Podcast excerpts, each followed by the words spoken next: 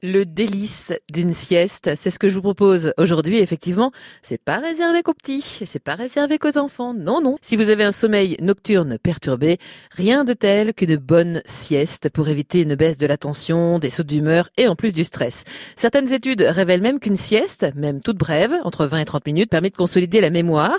La sieste est aussi bénéfique pour prévenir les maladies cardiovasculaires. Les experts du sommeil ont découvert d'ailleurs que les siestes augmentent la vigilance, stimulent la créativité, réduisent le stress, améliorent l'endurance, les capacités motrices et la précision et aident en plus à perdre du poids, réduisent aussi le risque de crise cardiaque, améliorent l'humeur et augmentent la mémoire. Rien que ça. En revanche, faire une sieste immédiatement après avoir mangé est déconseillé car la position allongée fait en sorte que les aliments que vous avez ingérés restent plus longtemps dans votre estomac, ce qui ralentit votre digestion. Dans la mesure du possible, mieux vaut donc patienter deux heures après le déjeuner pour faire votre sieste. Vous l'aurez compris, la position est donc importante importante si vous avez la possibilité, Essayez de vous allonger, installez-vous tranquillement sur votre canapé ou un tapis de yoga posé au sol et évitez votre lit car il est plus associé au sommeil longue durée et vous risquez de perturber votre cycle de sommeil naturel en mélangeant ces phases. Enfin notez pour info qu'un cycle de sommeil moyen dure environ 90 à 110 minutes.